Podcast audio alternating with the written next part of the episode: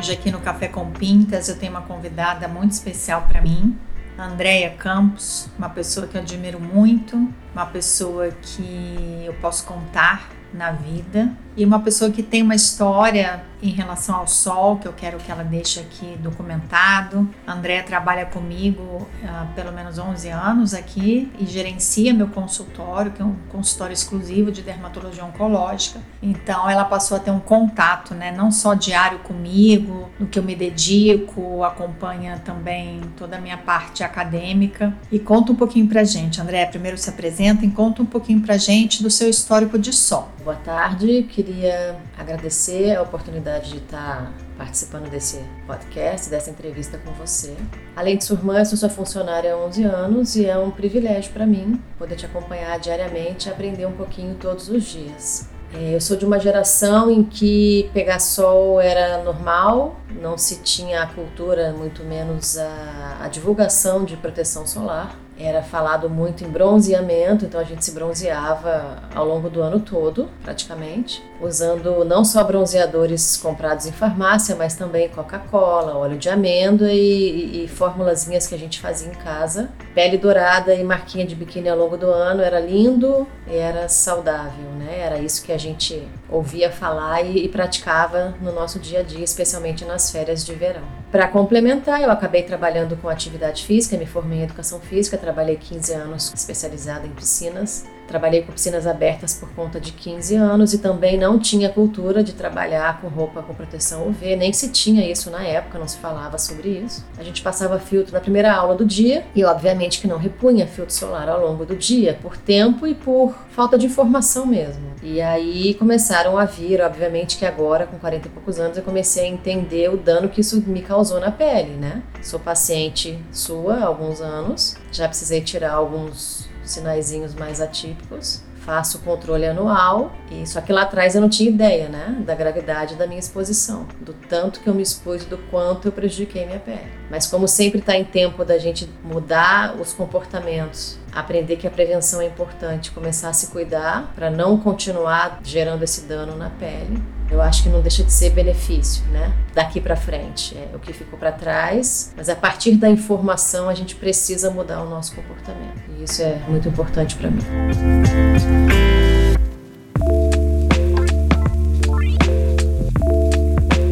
Então você falou bem, né, Deia, que essa nossa geração usava muito caladril, né? Depois da piscina, depois da praia, ou seja, a gente tinha essa cultura realmente de tentar se bronzear. A gente ainda ficava, né, assim, descascava e não chegava a ter bolhas, né? Assim, a questão, eu tenho pacientes hoje, mais jovens até do que a gente, e os mais velhos, então, assim, especialmente os cariocas, né, nessa praia diária, e se tinha uma pele muito branquinha, esses queriam ficar bronzeados, porque a cultura era a mesma, e o pior, não conseguiam, né? Assim, ficavam vermelhos. Alguns relatam, né, bolhas, bolhas no nariz, bolhas nos ombros, em várias áreas do corpo, aquela história do paciente dormir na praia e acordar realmente depois nem um caladril, né? Assim, aí não conseguia nem dormir, nem deitar com aquela pele. Alguns pacientes chegam até contar pra gente a insolação que aquela pele, né? Assim, dava até uma desidratação, o paciente às vezes tinha que ir pro hospital. Então, infelizmente, o histórico, né, essa prevenção primária, a gente não tem como voltar lá atrás e mudar. Mas o que você está falando bem, né, a prevenção secundária, que é um monitoramento para um diagnóstico precoce, para uma orientação, isso faz diferença, né, daqui para frente. A gente sabe que hoje em dia gerações mais jovens já têm mais acesso à informação, a protetores solares, químicos, físicos, né, os de barreira,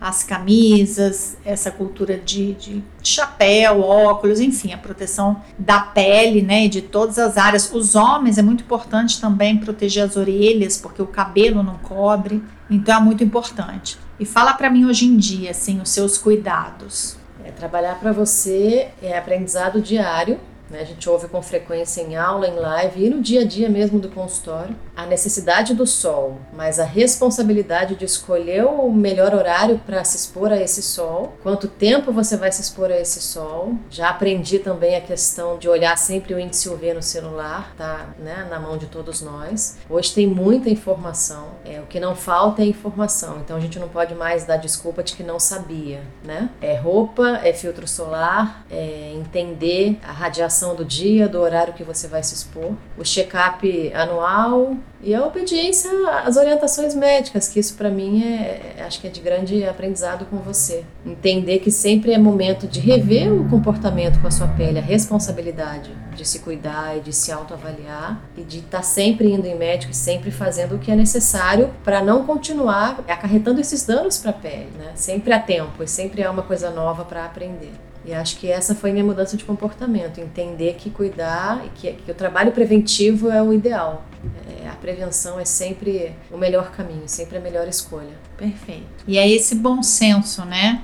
Como você falou e eu falo aqui, é, a gente passou, né, tá passando ainda por esse momento tão inusitado de pandemia. As pessoas, né, passaram, especialmente ano passado, mais tempo ainda enclausuradas. Aí foi falado muito da questão da vitamina D, da necessidade de ter um pouquinho dessa exposição. Aí assim, nem 8 nem 80. Aí uns pacientes meus também começaram a ficar na varanda tomando sol até ficar vermelho. Uma paciente recente, né, o ano passado, mandou foto, ela ficou, ela tinha passado óleo na pele Aí ela foi para esse sol da manhã com óleo, então parecendo essas nossas histórias lá da nossa infância e adolescência e teve queimadura. Então, de novo, é o bom senso. Cada pele, cada tipo de pele tem uma sensibilidade maior ao sol, então, quando eu falo realmente, eu falo isso para meus pacientes, né? Sol é vida, sol é antidepressivo natural. Agora, estar no sol por muito tempo sem proteção, isso já vai acarretar problemas. A queimadura solar dá consequências, é o que a gente está falando. É muito importante, né? Então, a minha clientela, eu tenho muitos pacientes acima dos 60 anos, eu acho que a grande maioria dos pacientes que chegam com câncer de pele já tem mais idade, então mostrando que esse sol né, tem essa memória aí na nossa pele. A nossa função é realmente de auxílio diagnóstico, de orientação, dessa prevenção secundária e estimular também a prevenção primária, né, dos familiares, das pessoas mais jovens. Mas, Andréia, queria agradecer a sua presença na minha vida, no cuidado aqui com o consultório. Você sabe que muito do que eu sou hoje eu devo a você, seu apoio, seu cuidado, seu incentivo. Agora mais do que nunca me dando aí esse super aparelho que está me ajudando no meu dia a dia, que é o microscópio confocal. Com certeza é um investimento que você está fazendo em mim, isso não tem preço. Vou te pagar isso, se Deus quiser, ao longo desses anos. Mas o mais importante é a minha gratidão ao seu cuidado, ao seu amor. E obrigada, obrigada a toda a nossa equipe aqui. Queria te agradecer. Queria também desejar a todos aqui que tenham ouvido o nosso Café com Pintas um feliz Natal, boas festas e que se cuidem todos, né? Nesse verão, nesse dezembro laranja. Então, vou deixar para você finalizar aqui e já te agradecendo mais uma vez esse bate-papo gostoso com você. Eu que agradeço a oportunidade de trabalhar para você, é um privilégio para mim. Eu sempre falo que é aprendizado diário, você é inspiração diária para todos nós que trabalhamos com você. Eu que agradeço todos os dias por estar aqui, para poder ajudar de alguma forma. É uma troca o tempo inteiro, então isso é muito importante para mim. E obrigada por poder participar de um podcast seu, é um prazer para mim e desejar Feliz Natal a todos os seus seguidores e pacientes e colegas. E que a gente tenha um ano de 2022 um pouco mais repleto de paz e de saúde para todos. Muito obrigada. Amém. Obrigada, querida. Te amo. Beijo, te amo.